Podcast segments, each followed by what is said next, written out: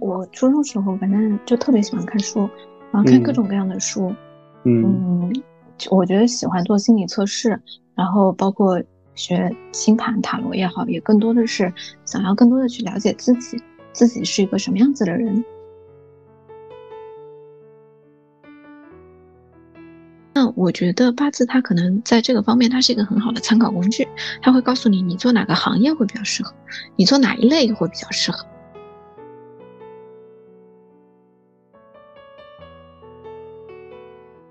瑜伽它是身体加意识练习，我觉得禅修它更多的就是意识练习。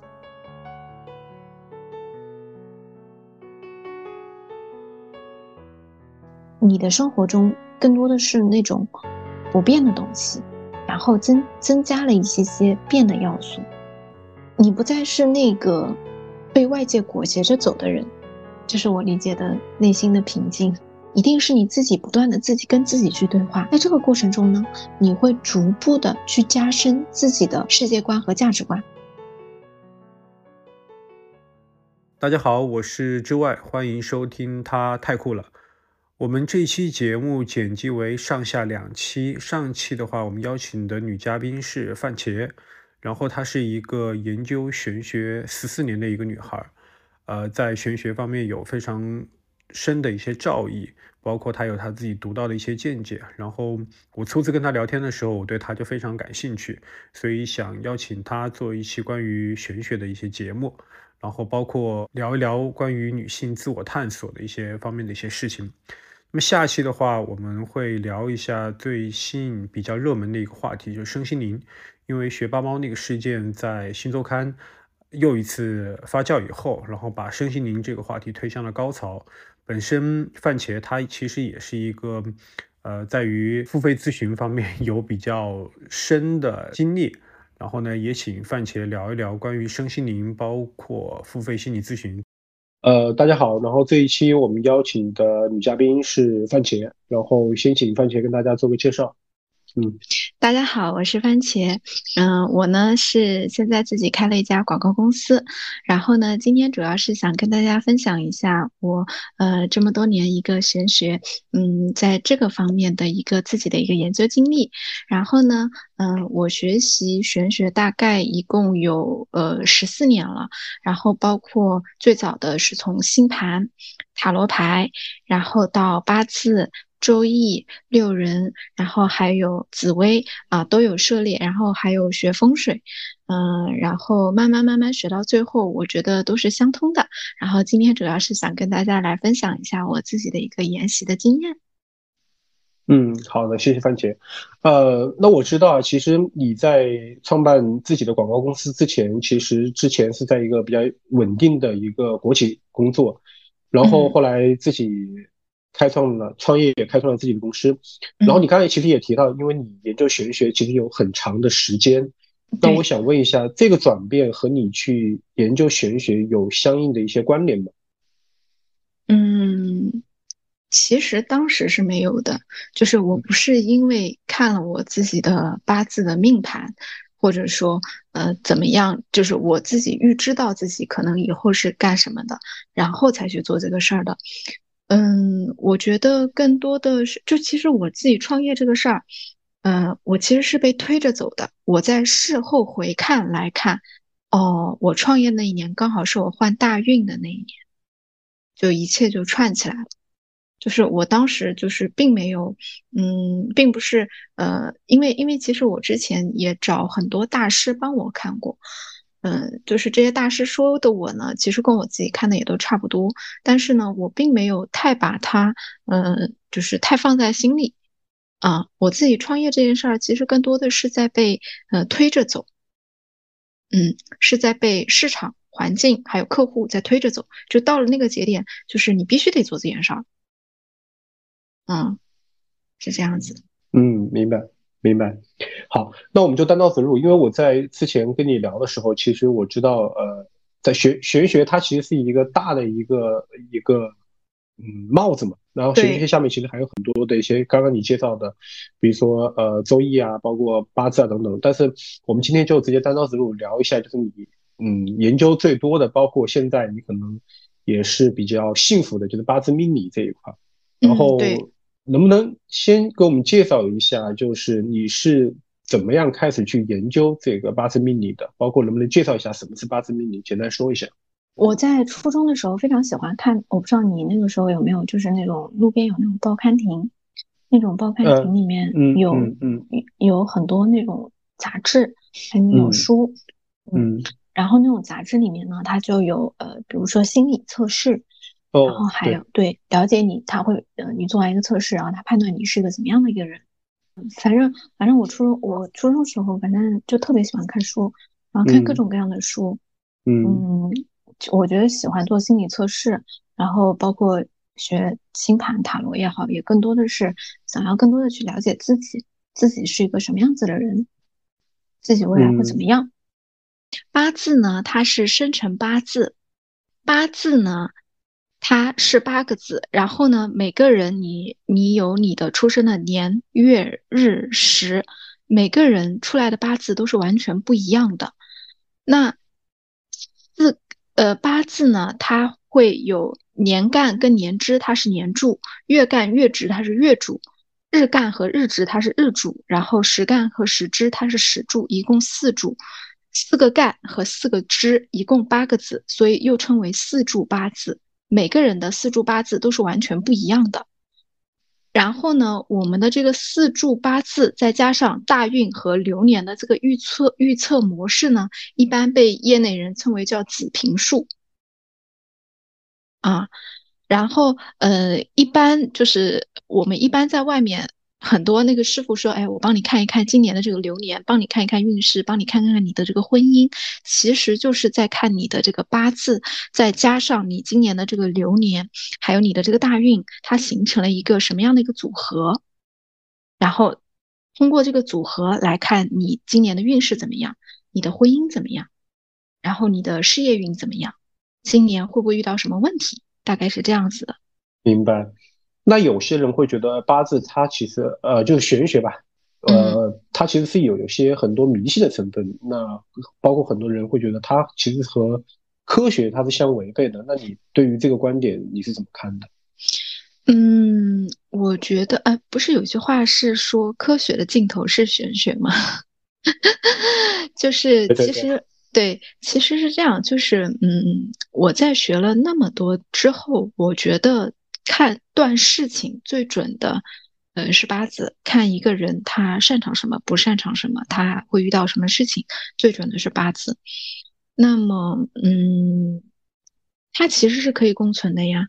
因为其实在我身上和我身边的很多人身上，都在某个节点发生了我在八字里看到的事情，就是而且这个准确度呢，可能达能达到百分之九十以上。你刚刚突然让我想到，就是今年诺贝尔的那个物理学奖，不是有个最近也是前段时间在年初的时候炒得很火热，就是量子纠缠。对的，对的。然后就有人呃，关于研究玄学的，就拿出这个东西，然后去来呃反驳说玄学是迷信的那一帮的支持者，然后就说那你看这个，其实量子纠缠就是也就是来去呼应你刚说的话，就是科学的尽头是玄学。嗯。嗯，我觉得就是，嗯，跟这个量子就是就是这样子。我不以这个为牟利，所以我知道大概网上会有这个两派人在这样子互相的去，就是呃去争吵啊，去讨论啊。就是怎么讲呢？我我一般是自己看，就是我不以这个为牟利。那能不能介绍一下，就是有没有一些比较特定的一些呃玄学的理念，对你的生活产生了比较深远的一些影响？八字的理念没有指导我的生活，但是周易的理念有在指导我的生活。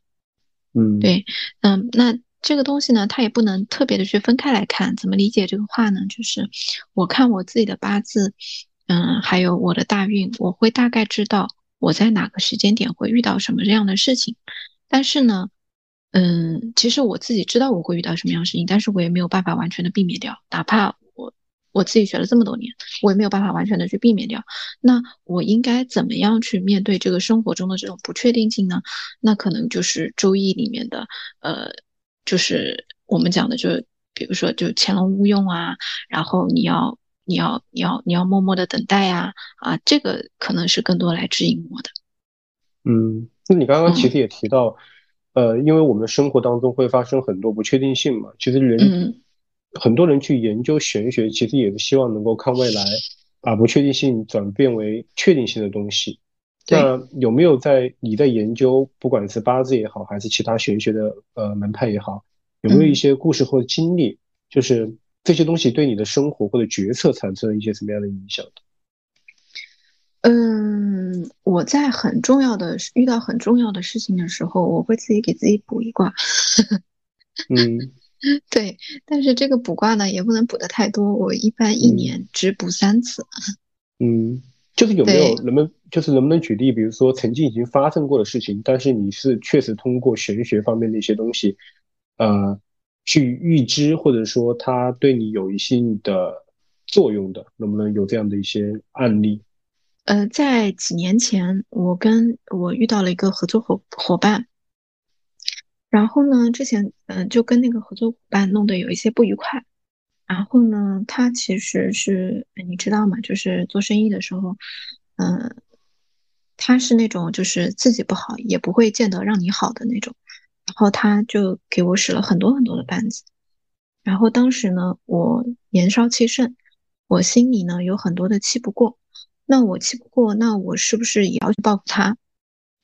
我是可以去报复他的。那当时呢，嗯。那因为当时的我在创业初期，我还比较弱小。那我如果去报复他的话呢，可能杀敌一千，自损八百。但是呢，心中实在是很气不过，因为他给我带来了许许多多的麻烦。那当时呢，我是自己给自己补了一卦，然后当时的那个爻辞我有点记不得了，但是大概的那个意思就是以静制动。嗯，然后好，我当时我就选择了以静制动。然后，嗯，那我已经制动，我就把我的所有的注意力全部转移到就是新的客户身上去了，我就没有管这个事情。然后后面就是律师去对接了。然后后来呢，我也是拿回了我的钱，然后，嗯，就是也也算是解决了。但是呢，我如果当时当时是有另外一家公司也是在跟他扯皮，然后另外一家公司是跟他闹得比较厉害，就是两败俱伤的那种。对我当时，因为我的注意力被转转移到新的客户上面去，所以我呃基本上生意是有涨幅的，也没有因为这件事情受影响。对，但是如果我当时就是我自己就气不过，我就非要跟他非要跟他搞，非要跟他就是 决一高下的话，那可能就不会有后面的后面的这个一个一个公司的一个新的方向啊。嗯，所以说这个其实也是通过去，呃，占卜的形式，然后去告诉你这个事情不要去跟他硬对应的去去碰，是是这样吗？对，是的，我当时出来的那个爻辞的意思就是以静制动。嗯嗯。那在你的这些职，就是你的创业生涯当中，就是因为很多人我们都知道嘛，其实研究玄学，其实他也是希望能够给自己带来一些。呃，有益的，就是这个确实是对自己有益的一些财富啊，这等等。那你在创业，毕竟你是创业嘛，呃，还和打工不一样，他会给你带来一些比较实际的一些收益吗？嗯，有有这样的案例吗？嗯嗯嗯，其实会，嗯嗯，我我打个最简单的比方啊，就每个人的八字，嗯，他会有，嗯，每个人的八字，然后加上大运，你会有，比如说哪些事情是你擅长的，哪些事情是你做起来就比别人做的容易的。就你要做这一类的事情，嗯，这听起来，这听起来有的有点像，就是，呃，选择比努力更重要，有点这样的感觉，嗯，对，是的，是的，嗯，就是人家讲长板跟短板，你非要补你的短板，那这个事情就，嗯，那你就一定不会特别快乐。相比于他长板很长的人，你一定不会特别快乐，因为你总是觉得自己是不好的。就是我的点是在于说，就是我学八字一个很大的点，就是知道自己擅长做什么，就做自己擅长的。那你这个是也是通过八字的研究找到自己擅长的长板吗？还是说本身这个东西就已经存在？呃，它并没有接回。嗯，本身这个东西它其实是存在的。然后呢，嗯，我发现就是就是每个人他都会有一个，就你做这个事情就是比别人容易。嗯，就很多年轻人他都会在想，他不知道未来自己要干什么。很多年轻人都有的。对。嗯，那我觉得八字它可能在这个方面，它是一个很好的参考工具。它会告诉你，你做哪个行业会比较适合，你做哪一类会比较适合。嗯。啊，那我们比如说李佳琦，嗯，李佳琦他就是很典型的木火旺相，他就很适合做传播，所以他做直播做的非常好。嗯，啊，那还有一个就是，还有一个对我的指引就是，第一是你要选择你你擅长的一件事儿，第二是，比如说你的五，我们讲五行里面你有缺的。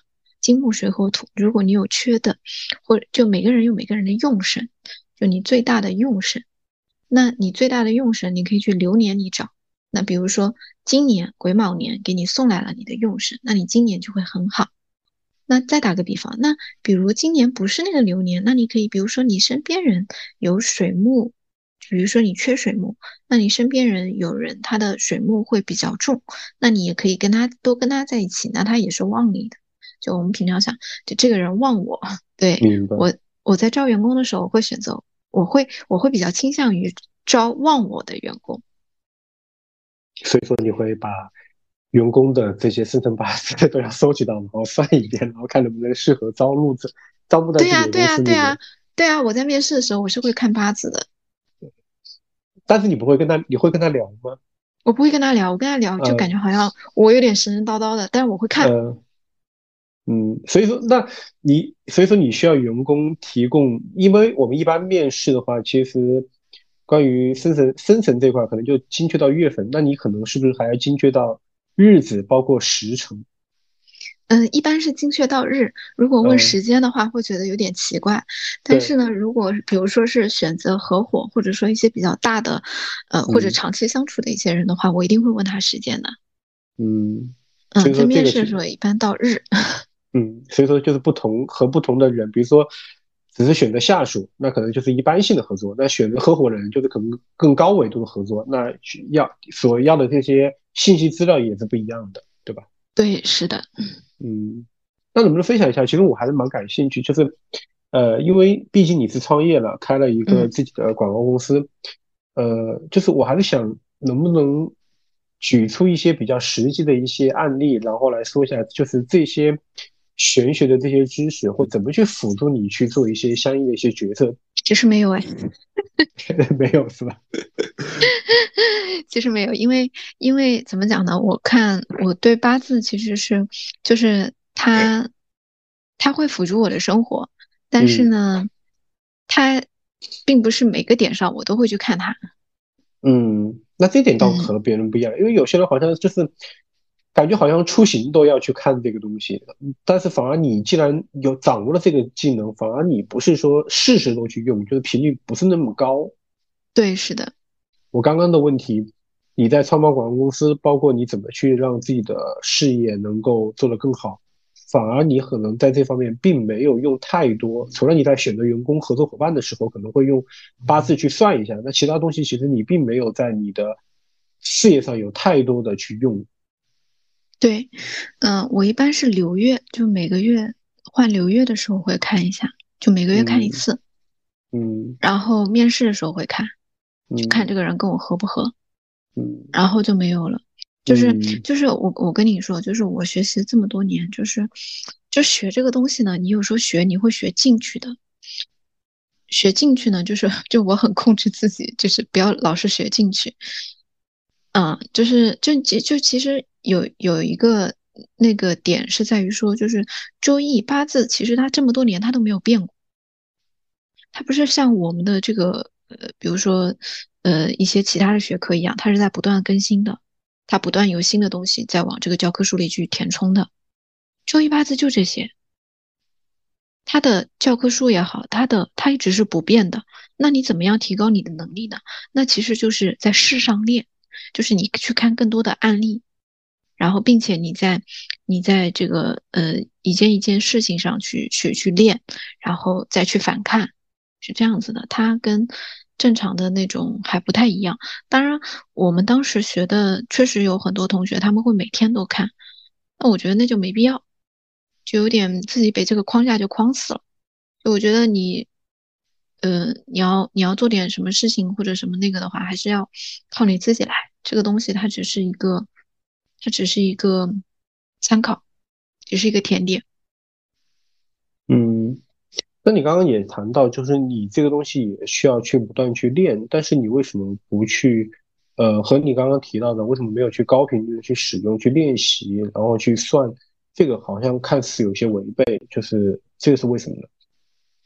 啊，不违背啊，就是其实是这样子哦，就是我，嗯，如果我要提高我算的这个能力，就是提高我算这个的精准度和能力，那我应该去看很多很多的案例，然后不断的去提高我去看这个事情的一个能力，看人的一个能力。但是我在这个方面的这个能力，其实现在已经很好了。就这样讲可能有点自夸，就是就是就是大概是一个什么样的一个概念呢？就是，呃，因为我是在江浙沪，那我在江浙沪找到的基本上没有找到师傅说出我不知道的东西，就是，嗯，就是在算的这个方面的能力我已经不需要再提升了。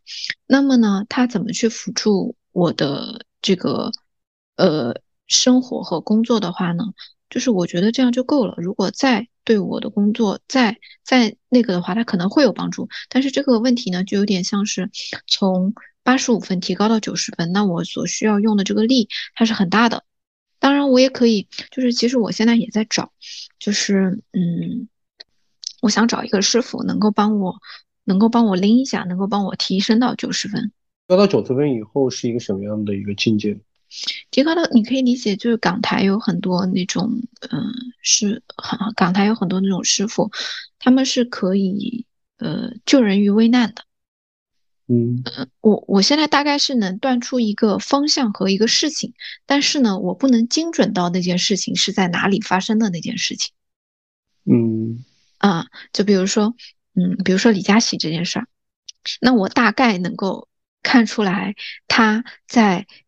这个时候，比如说，呃，八九月份的时候，他会有这个呃名誉上的一个风险，但我并不能，如果是九十分的师傅，他就能够看出来，他在，我我大概能看出来，他在八九月份他有口舌之灾，然后呢，他有名誉上的风险，但是呢，有一些师傅他就能看出，他在他出事的那一天就让他不要去做那个直播，我就是他会更他会更精确，可能只能算到八，我会只能算到他那一个月。哦，他会算到对，是的，他并且能够很明确的告诉你，你那一天就是会出事的，是不是更有甚者啊？这是我自己的一个猜测，能算到，比如说你会因为直播出什么什么事，会不会有这样的一个更精确的一个东西？嗯，他肯定不能断到跟花西子相关哦，但是呢，会断到就是比如说，呃，你会因为直播有口舌之灾。就其实我觉得啊，因为可能因为我已经学到这个程度了，就是我能看出来他在八九月份的时候会有这个口舌之灾。那我如果是我的话，我给他看的话，我可能就会建议你在这段时间你去减少直播的频率。但可能有一些师傅他就告诉他，你在这一天千万不要直播。嗯。但他可能算不出来说你是跟哪个品牌，然后会有了什么样子的一个一个问题，也就只能看到这一步了。嗯，你觉得这个，比如说，呃，跟哪个品牌或者什么样的问题，这个你觉得是，就是即使再高的高人，他其实也很难算出来嘛？觉得会不会有那种天外有天的这种，人外有人，天外有天？嗯，花西子，花西子，它这个，嗯，如果严格上来讲的话，其实是能够看出花，就是把它所有合作的品牌全部罗列出来，然后是能看出来，因为花西子跟它的跟这个月的流年流月其实是很像的，因为花西子它其实是个卯。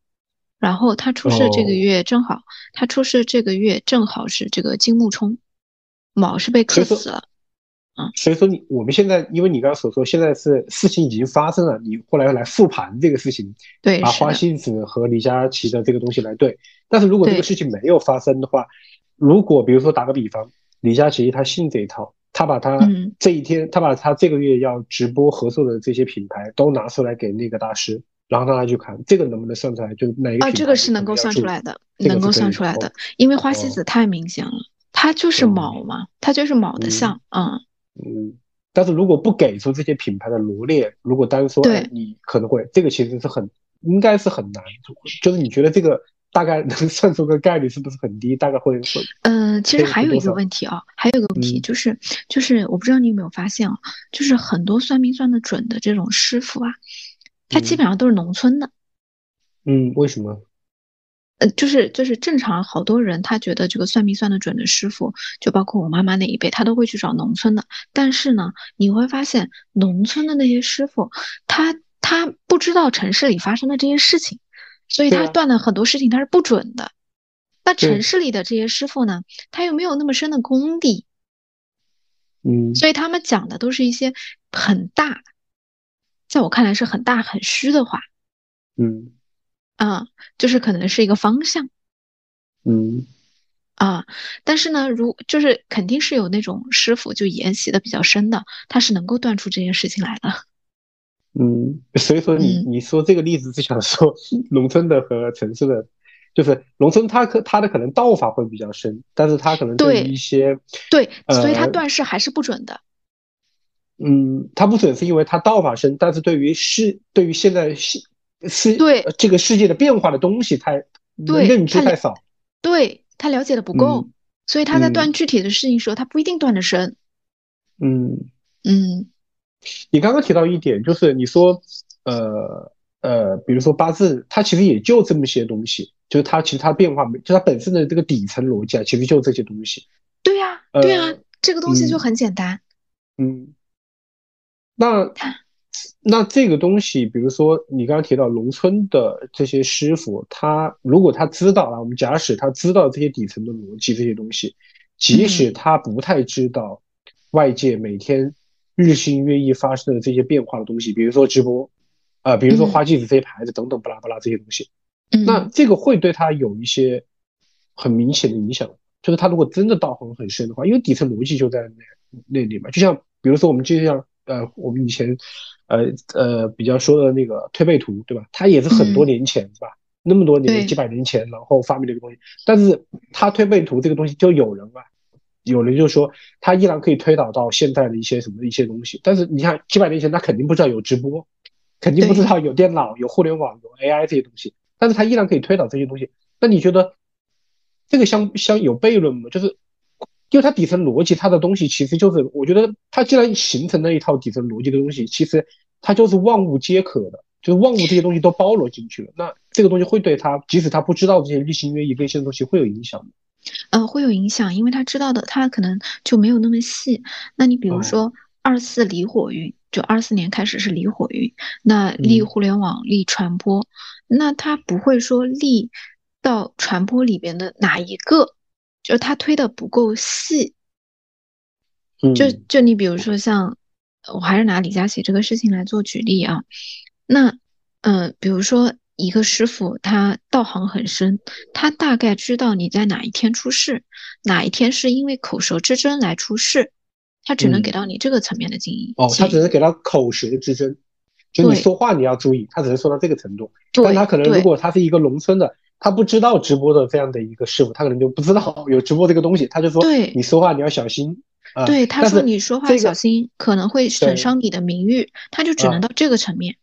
但这个东西呢，那可能李佳琦会，如果他没有说的很深入，李佳琦可能会觉得，是不是我在日常跟谁说话的时候，或者说什么跟哪个呃合作商说话的时候，或者跟哪个什么什么说话的时候出现问题，反而他可能不会落到一定是直播上面出问题。对，是的。那你会在这个过程当中，你刚刚其实也提到嘛，如果到了九十分的时候，其实是能够看到一些更具体的一些事情，包括他可能落得更精准。然后可以解他人有，就是比如说遇到一些比较危险的事情，可以解，可以化解那些东西。嗯，那你会用你的这些知识，会会经常去给人去建议，或者说去算这个东西吗？或者说你对于经常会给人算或建议的这些人，是一种什么样的一个看法？嗯，这是两个问题啊。对对嗯，首先呢，首先呢，我不太会经常给人算，我只给我身边的很关系很近的一两个人稍微看一下。每个月我自己看的时候，顺便看一下他们。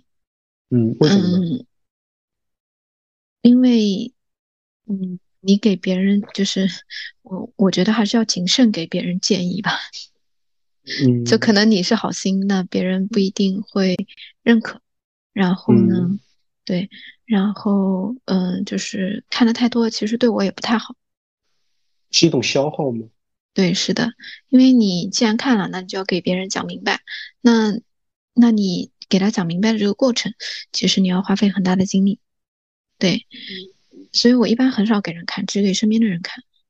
然后，我刚刚提到的一种消，你刚刚提，你刚刚对消耗是一种解释。那我我我对消耗的是另外的一个呃，可能不正不准确的认理解啊，就是是不是这些东西是有一个平衡的？就是如果你。打个比方，就是你算的这个东西，它有一个在这个宇宙当中，它可能有一个数额。那么如果你多算以后，这个数额就会减少。那真正你后面如果耗尽以后，可能准确的数额就不够了。我不知道你能不能理解我的意思，是不是这种消耗？有没有这这种有没有这种消耗的可能性？我能理解你的意思啊，但这个还好，就是我。呃，因为我看的一般是一个固定的人，他的在这个月的一个，比如说他在上个月怎么样，在这个月怎么样，然后下个月有什么要注意的，嗯，就是按人来按人头来讲的话，他已经占了我的份额了。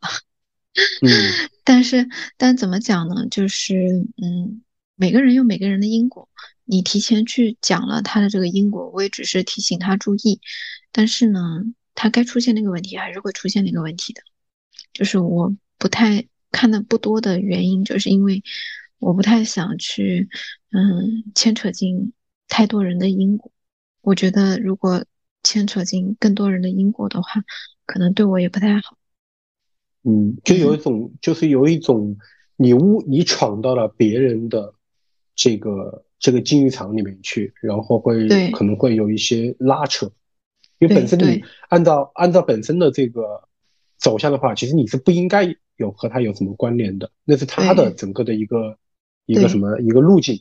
但是呢，因为你去帮他算，那么必然当中，比如说化解啊，或者算呐，或者什么东西，可能你就闯到了他的这个里面去，那必然就发生了这样的一个一一个就是发生了一个因果关系一个变化，对吗？对，呃，我在这里再讲一下啊，就因为刚才你讲到了化解，就是嗯，最近因为那个学霸猫那个事件啊，就是发现我发现这个就是。容易被骗的人还挺多的。那既然讲到这个点呢，我就讲一下，就是很多有师傅他就会讲，哎呀，我帮你收费化解，你有个什么事情我帮你化解，都是骗子啊。嗯，基本上我现在看到的，嗯，没有什么是真的，就大家要注意甄别。嗯，OK，这个我们可以当做下下一期我们再再再把它重点的焦点的聊一聊。对，大家要注意甄别。然后回答你第二个问题啊。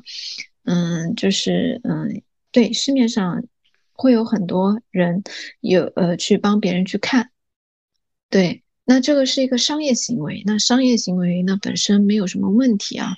很多他在算的这个过程中呢，我我们算两个层面，第一个，很多人他其实就是就是那个呃那种那种机器算出来的，然后机器算出来的话，他把它翻译成白话文，然后告诉你，嗯，那这个其实也完成了一次交付，肯定不是。就是用户所期待的嘛，啊，那呃，我一开始其实学八字的时候，其实也就是因为被骗了很多次，然后呢，我就在想，哎，这个东西到底是什么样子？然后我自己来学一学，然后发现哦，原来是这样子的。但现在还其实还是有很多，嗯，其实你们现在市面上能够见到的，基本上都是我称之为是大陆货，基本上就是就是这种软件里面出来的，然后帮你翻译成白话文。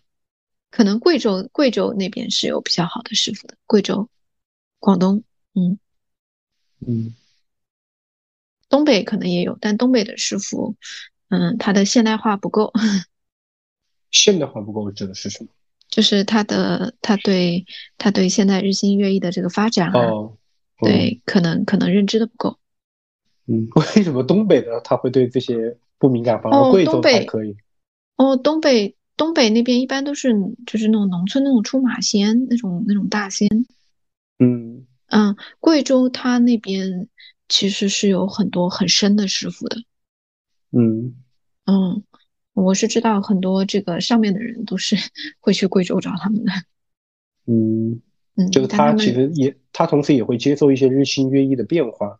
对，是的，你说这我比较好奇，那为什么有的人他可以接收日新月异的变化，有些人他没有接收？这个东西是他自己的一个意愿度嘛？因为这个其实也不是，这个就跟开新闻一样，其实不是一个很难的事情，因为它底层逻辑的一些根基都在那里。其实他只要去接受一些新外来新鲜的一些东西就可以了。为什么那有些人他没有去做呢？嗯，有的人出事很多，有的人就是有，就是就是他其实是要让自己保持那个出世的状态。嗯有的人入世很深嘛，那他可能对整个接受度很高，然后再加上他自己本来那一套。那有的人他其实就是要跟这个外界保持一个脱离的状态，嗯，然后他潜心修行。每个师嗯傅不一样。明白。嗯，那我知道，其实你在接触玄学以外，其实你在呃二零二零年疫情的时候也尝试去练习过瑜伽。那嗯嗯，从玄学后来就去转到去练瑜伽，是因为，比如说是不是因为我这是我自己的猜测啊，是什么样？是因为什么样的一个转变？是玄学上面有些东西让你解不开吗？还是因为什么样的东西，然后让你又去去做瑜伽？嗯，不是什么让我解不开。我去嗯练瑜伽是因为，嗯、怎么讲呢？就是，就因为事情太多了，就是因为你在嗯创业早期呢，你的你的很多事情呢，就是千头万绪。然后呢，我去练瑜伽，其实是因为我想躲一躲，嗯，躲因为练瑜伽可以躲什么？就是练瑜伽的时候，你可以不带手机，就是每天嗯找你的人实在是太多了。呃，然后练瑜伽的时候，你可以不带手机，这是我想嗯去的一个起因啊。合理的借口。对对对，嗯那我不带嗯手机嘛。然后呢，练瑜伽呢，它会让你就是感觉，嗯，在这里嗯就是可以静静的跟自己的身体相处，探索自己嗯身体的极限的感觉。嗯，就是你觉得瑜伽其实它不光是一些肢体的动作，打开你的一些肢体，比如很僵硬的一些肢体，它其实也是有一种内心的清除杂念的一种功能。对，是的。嗯，那你觉得这个效果怎么样？你做到了吗？哦，我觉得这个效果是很好的呀。呃我打一嗯个最简单的一个最实际的一个例子啊，因为你在做瑜伽的这个过程中呢，你会发现自己有很多的动作你是做不到的。然后呢，嗯、就是这个其实跟生活一样，你在创业的时候，你会发现自己有很多的事情，你当时的能力你不足以去做到。就你就会很焦虑啊，你就说，哎呀，这个这个就自己怎么还没有做到嘛？但是呢，你在做瑜伽的过程中，你会发现你一次练，你这次没做到，但是你下次做的会比这次做的更好。我打个最简单的比方，就是我那时候会练一一节课叫轮上瑜伽，然后呢，轮上瑜伽就是你的两只脚都要放在轮子上，然后你双手就是成一个拜佛的一个动作。然后当时呢，我就怎么都就好不容易一只脚站上去，然后另外一只脚又会滑倒。啊，或者说我整个人就掉下来了，或者晃的不行。那那个时候呢，我就会自己劝自己，就是说，这个本来就是个轮子，轮子它本来就是会滚动的，你感觉到害怕也是很正常的，害怕是一种生理反应。那我本来呢就是一个生物化学的合成品，我就自己安慰自己，呃，没事的，试一试。嗯，那就像你刚才轮子压着大腿，你也觉得疼，但是滚动起来就不疼了。没事的，就是我自己劝自己。那，然后我就站起来了。然后后来呢，我嗯，在工作中呢，就遇到这个问题，好像那个声音就又响起来了。你感觉到困难是正常的，那困难呢，你想要畏难也是正常的，你可以试一试。就是就这个能力呢，它就被迁移了，被迁移到我的工作中，就是。我觉得练瑜伽更多的是让我学会跟自己的内心去对话。那后来你又去学习禅修，这个有这样的一个迁移的一个动作，是因为什么？嗯，我后来学习禅修是因为我觉得瑜伽带给我的不够了。为什么？哪些不够？因为呃，因为因为我很喜欢每次不带手机，一个一我每次不带手机，然后去静静的，只是就是就完全跟随老师的指令的一种状态，呃，什么都不用想的一种状态，嗯，去探索自己身体极限的一个状态。但是呢，我每周可能撑死了也每天每天也就只有一个小时的时间。我想要看看自己能不能够有更多的时间去和自己在一起，所以呢，我就去呃寺庙里面去禅修。然后禅修呢，你是要最最最基础的禅修，你是要一天，然后不带手机的，然后就是跟着他们就是念经。就有一句话就是挑水的时候就是在挑水，然后吃饭的时候就是在吃饭。就是我想要能得能达到这个状态，就是。我总是觉得我脑海里的念头太多了。那你觉得你现在，呃，体会过来，你觉得瑜伽、禅修这些东西，呃，它本质的区别是什么？它区别可大了。呃呃。但是，但是它有一个共同点，就对我来讲，它有一个共同点，就是它都是我去认知自己的一个方式，它都是让我可以和自己去相处的一个过程。嗯。啊。那嗯，瑜伽呢？嗯，瑜伽也要看你要选，你要选到好的老师的话，你确实可以不断的去探索你自己。嗯嗯，然后嗯，他们的区别就是，我觉得禅修它更多的，呃，我我打个简单的比方啊，就是我们在练瑜伽的时候，它会有一些动作来帮助你去，嗯，去辅助你的心理感受。比如说，他会让你把双臂打开，然后他会说打开心，然后把你所有的纠结、郁闷全都全都扔下，啊，他会有这样子动作去辅助你的心理感受。但你在禅修的时候，就是他会让你把你的念就放在这里，就是更多的是一种意识练习。瑜伽它是身体加意识练习，我觉得禅修它更多的就是意识练习，然后你要去想。你要去，呃，就是包括你念的这个经，就你一开始念经，你肯定是念不懂的，就是你你的意识要更多一点，意识参与的要更多一点。明白。嗯，你刚刚提到一个词，就是，嗯，瑜伽也好，禅修也好，它其实都有一种向内探索的这种程度。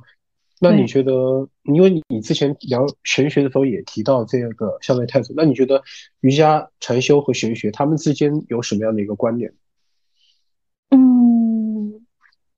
我觉得，就我来讲的话，他们其实都是我探索自我的一种方式。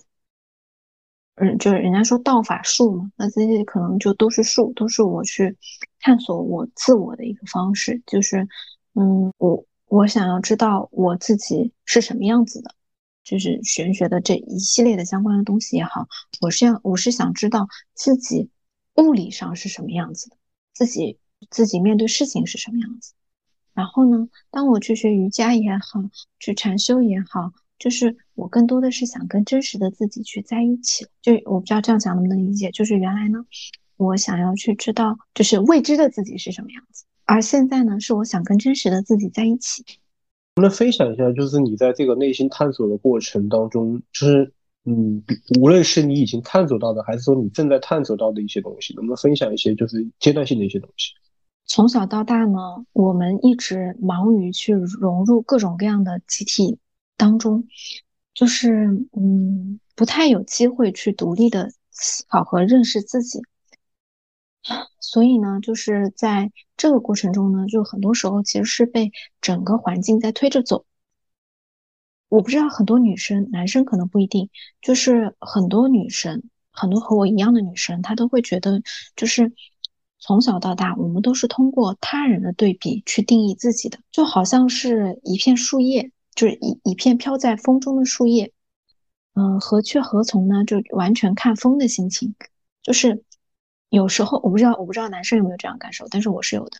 就是我是一片飘在风中的树叶，有时候呢，我会因为被风吹到高空的那一瞬间，俯视众生而感到沾沾自喜。但是有时候呢，又会因为就是这种就是被风就是卷入尘埃，然后又觉得嗯很难过。但其实，在这个就是我们讲这个世界就瞬息万变的嘛，就我以前看一书，就是说，唯一能够给我们安全感的，就是我们自己。嗯，而就是这个安全感来源于哪里呢？其实是我们对自己的认知。你要是说我有什么阶段性的一个结果呢？就是我现在不再会被外界的观点去裹挟着自己走了，我不再会因为我我不再是那一片。但是我现在还是像树叶，但是，但是我觉得我这个树叶呢，它可能有一些重量，它不再是就是完全凭风的心情，去到哪里去影响我的心情，就我不再会像以前那样子被外界去飘着走。那你觉得你现在抵达了内心的这种平静吗？因为你没有再被裹挟了吗？其实还是没有达到内心的平静，因为。嗯，那我们首先定义一下什么是内心的平静。内心的平静呢？那我认为的内心平静，肯定是你对自己有足够的认知，因为你对自己呃所在的行业，你对自己的这个呃经营的这个事业有一定的认知，并且你能够把控它。我觉得我现在会比几年前要好的很多很多，但是还没有做到让我觉得完全的。内心平静，当然这个跟我的管理能力有关系，这个我也在不断的练习。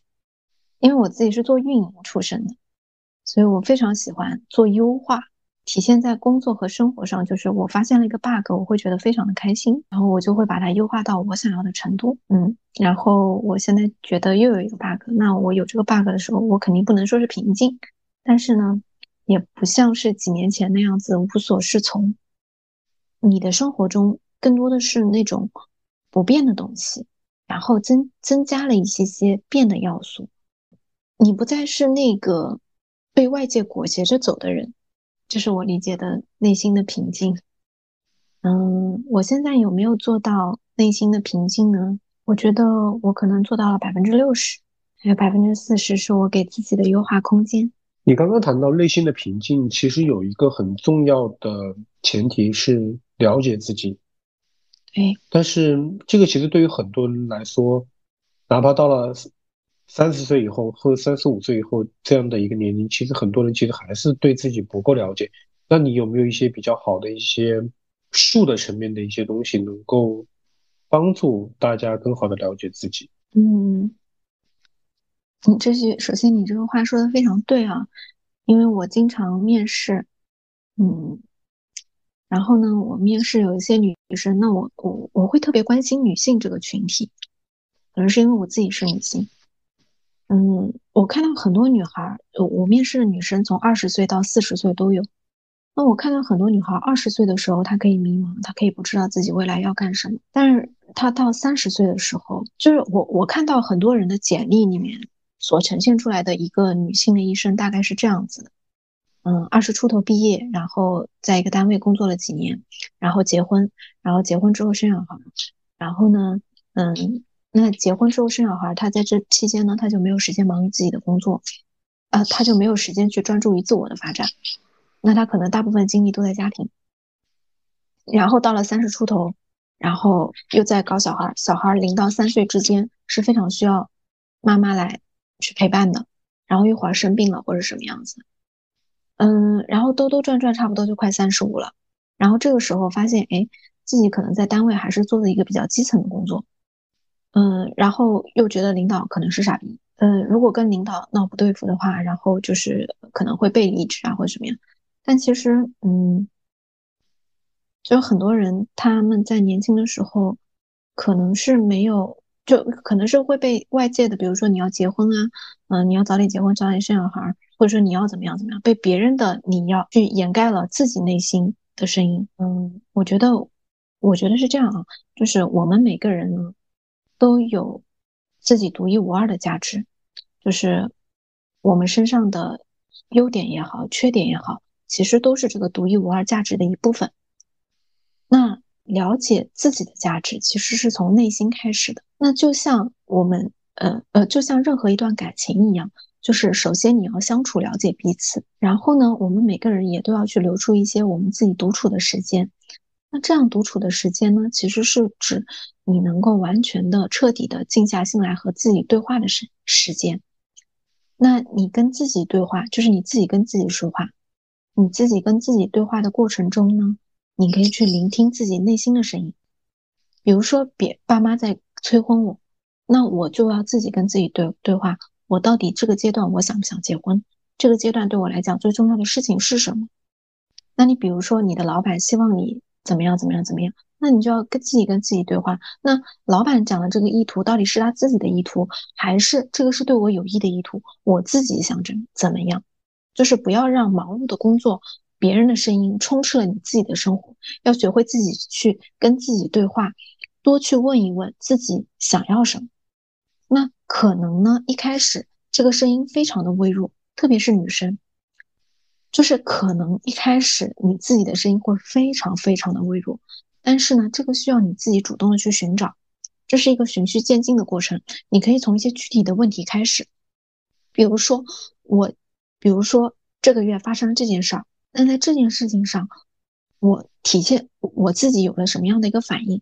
那在这个反应上体现出来我什么样的一个性格特点？那之前有没有出现过类似的事情？那我自己擅长什么？不擅长什么？那我自己对于婚姻的看法，对于金钱的看法，对于某些社会问题的看法，就是你可以自己不断的去问自己，一定是你自己不断的自己跟自己去对话。在这个过程中呢，你会逐步的去加深自己的世界观和价值观。我面试这么多人之后，我就觉得这些年轻人，当然我自己也是年轻人，就这些年轻人可能在他极年轻的时候是被外界裹挟着走的，没有在年轻的时候想过自己要什么，没有仔细想过自己的自我发展的这条路应该怎么去走，没有想过自己擅长什么，然后应该怎么样去做这个自我发展。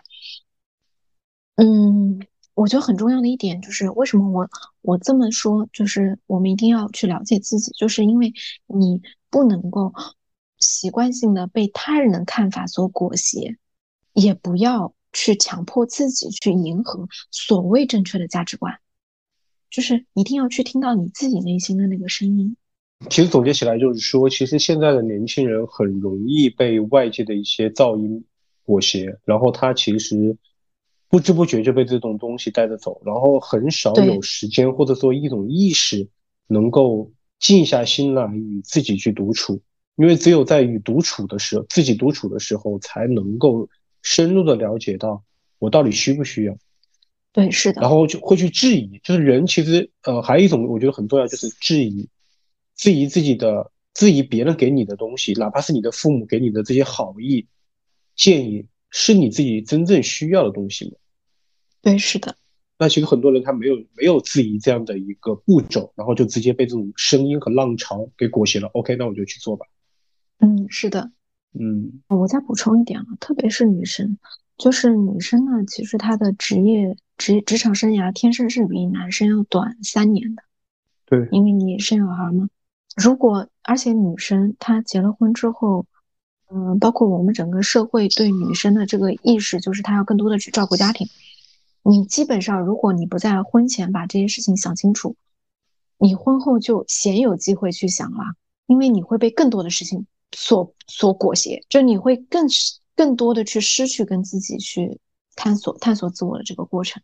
既然说到这个地方，那我也很好奇，你现在自己作为一个创业的女性，然后，嗯。那你对自己对于这种婚育观你是怎么看的？包括如果，呃，因为比如说生小孩，或者说有一段爱情到来，那可能要和你的事业有冲突，你会怎么去处理？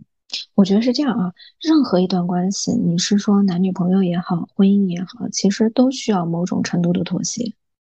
对，嗯，但是呢，当你拥有了自己内心的安全感。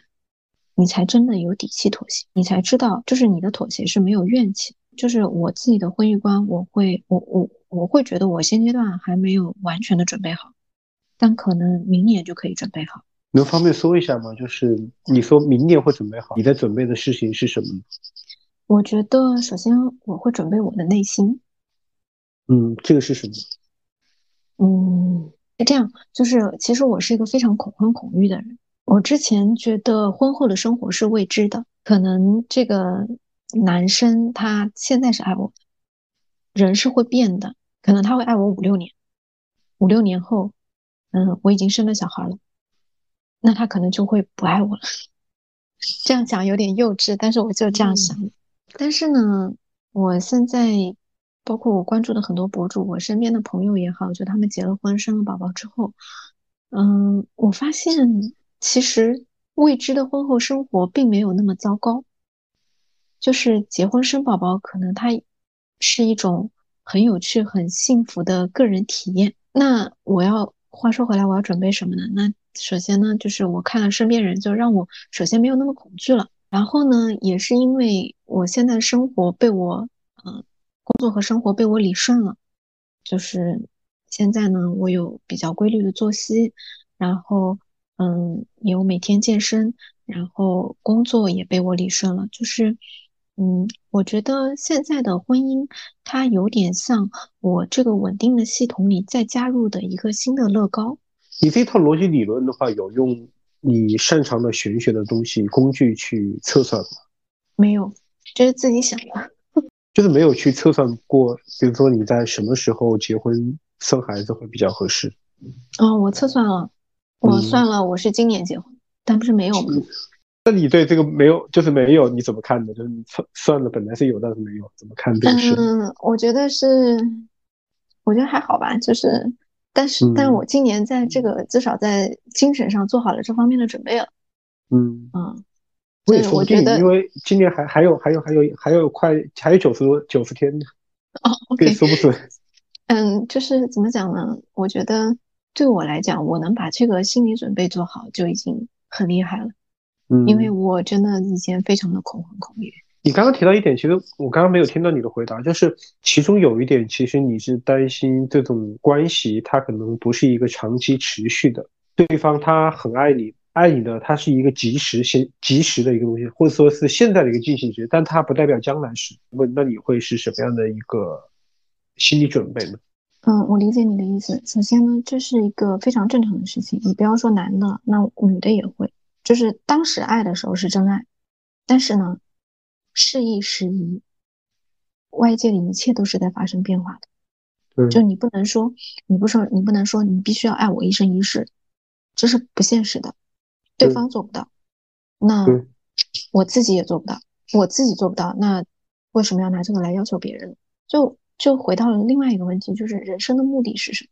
这个东西可能讲的有点大，但是我必须要引入这个大的问题，才能回答你的这个问题。我人生的目的，我我想要探索自己，就是我觉得我人生的目的在于发展我自己，我想要更多的去探索我自己。那婚姻它是一个组成部分。嗯，我想要去成为一个妈妈妈妈的角色，一个妻子的角色，那也是我自我探索的一个部分。那对，就是如果我我人生的目的不是嫁一个人，我人生的目的是探索我自己，那么我去结婚，我有了那个体验就可以了。那那也许这个人会变，那没有关系，那我可以到那个时候再做让我觉得合适的决定。对你这么一说，其实就自洽了。因为按照原来的或者说传统的说法，就是我结婚的话，那我可能会担心关系的变故。但是如果按照你所说的，我结婚只是一种结合的另外，就是有一股外来的力量和加入进来，然后同样我还是在探索我自己。对呀，那这种可能就自洽了，就好说，因为你的主体并没有变。因为很多人担心的是变把自己的主体变为客体了。就是我结婚以后变成客体了，就是很多人担心的问题是我结婚以后变成客体了，那我是不是就要围绕着家庭，围绕着孩子？我主体的身份，我的身份没有，那我变成妻子，变成呃妈妈等等其他他的社会其他角色，但是唯独没有我的角色。但是如果你这么说的话，其实就自洽很多，因为它只是一种外来力量重新加入到我的生命体验当中，但是我还是依然会体验我自己的生命发展。嗯嗯，我觉得你这个讲的其实是很对的。很多人恐婚恐育也是害怕自己就是没有自己了，对，特别是女生。对，所以说你给的这个角度非常好，我觉得很很给给大家是一个很好的一个建议，就是结婚，如果你这样去想的话，其实你并没有丢失主体。嗯，对，就是就是，其实我我是觉得美好的这个感情和婚姻是会同样就是同样会加强，而不是质疑我们对自己的认知和内心的安全感的。你遇到一个很好的人，你会会让你就是因为因为我是有这个恋爱经验的嘛，对吧？就是当你遇到那个人的时候，你会你。会给你莫大的勇气和动力，让你变得更好。对，否则那就不要在一起了。对，这其实是一种很好的体验。对，嗯，就是如果好的婚姻、好的关系，它会让你甚至看到你内心没有看到自己的盲区。对，是的。当然，这个好它也是动态变化的，它可能也会不好，但是没有关系，就是你体验过好的那个部分就可以了。你刚刚谈到的这个好，它是变态的，突然让我想到有一天晚上我看了《再见爱人》第三季，我不知道你看过没？嗯。然后其中正好是有一对夫妇，就是王思琴，呃和季焕博他们那对夫妇，就是他们都是模特嘛。嗯。然后当时有一个第一集的时候说了一点，就当时王思琴她还是一个出道的模特，因为他们两个年龄差很大。然后呢，季焕博呢，他比他年长十岁。所以当时，呃，王思琴每一次去表演，包括出去呃走场的时候，其实都是她的老公给她准备好衣服，帮她做搭配等等这些东西。嗯。然后那个时候呢，其实王思琴她心里其实非常高兴的。嗯。对吧？因为有人帮她打理这一切，她像一个小女孩一样的。那个时候她肯定是，我相信那个时候她肯定是觉得，嗯，这段关系当中，她其实是找到了很找到那种。呃，就是在自己的这种，就是包括在自己就是关系的愉悦上，包括自己的这个自我上面，其实都是很愉悦的。嗯，但是后来呢，王思琴她长大了以后，她其实有自己的想法，从一个小女生蜕变成一个成熟的女性。但是姬焕博她没有变，嗯，她依然还是呃如初的那样，就是给他去呃告诉他怎么穿衣服，你这样穿才好看。但是王思琴已经很不喜欢，她觉得这样穿也不好看。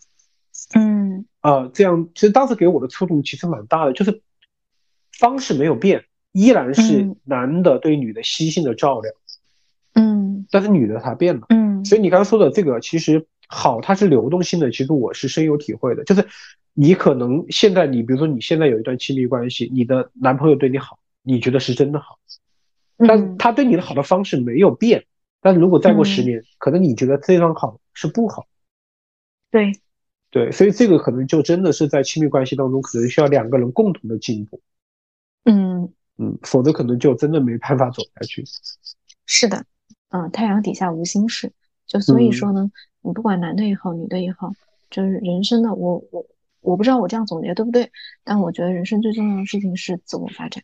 嗯，OK，最后一个问题，开放式的问题，就是嗯嗯，其实你的体验，嗯，还是很丰富的玄学。然后瑜伽、禅修，当然这些东西，你觉得可能对于你来说最大的受益点都是来自于向内的探索。嗯，那你能不能给一个开，就是我这个问题是个开放式的，就是呃，就还有没有一些其他的去可以去内心平衡和个人成长方面的一些建议？我觉得是多看书，这个这个这个我讲的一点都不空，嗯，就是嗯，你在多看书的，呃，我我我我这里讲的可能有点远，就是因为我其实也心理咨询了蛮多年的，嗯，就是我后来，就是当我有那么多年的一个心理咨询经历之后，我发现最能帮助我的反而是书，嗯，对，就是嗯，当你看了。足够多的书的时候，你会发现，嗯，很多人向你提供了不同的视角，嗯，然后呢，这个视角它不一定在当下对你有用，但是呢，这变成了你的一种思维习惯。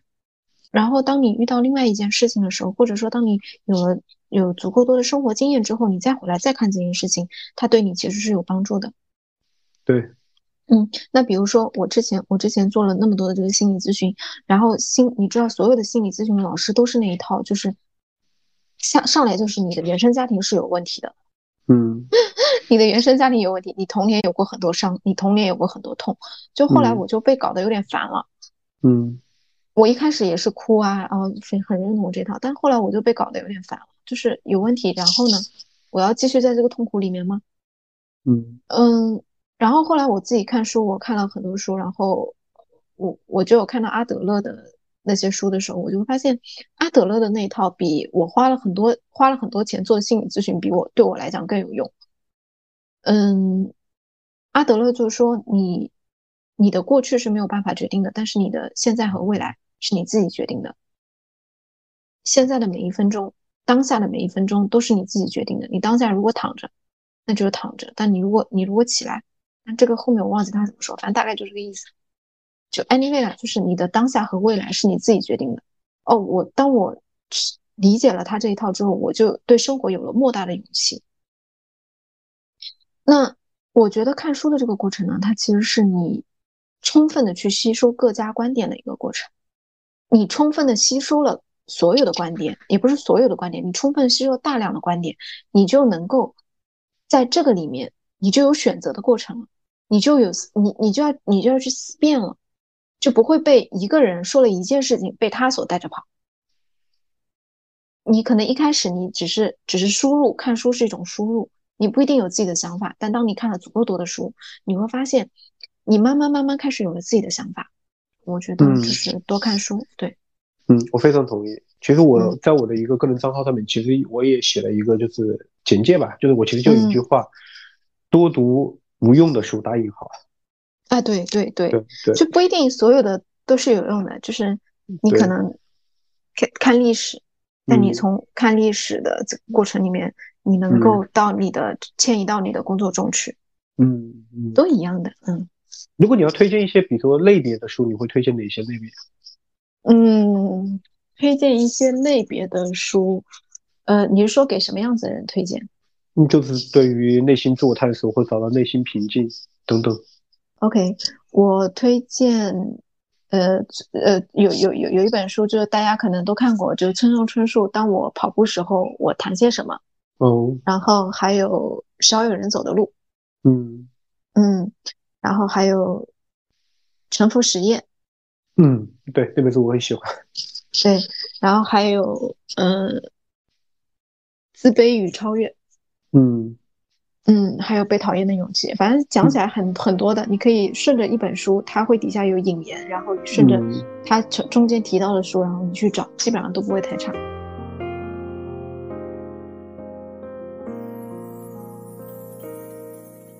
你说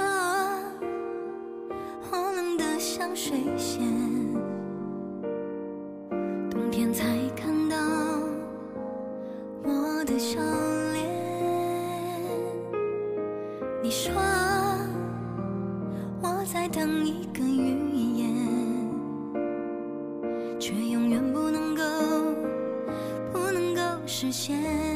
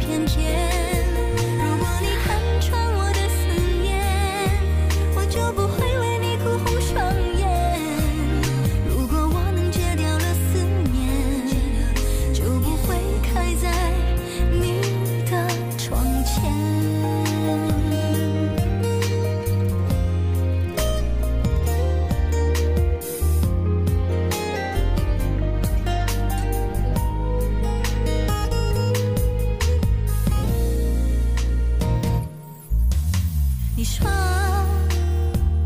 我冷得像水仙冬天才看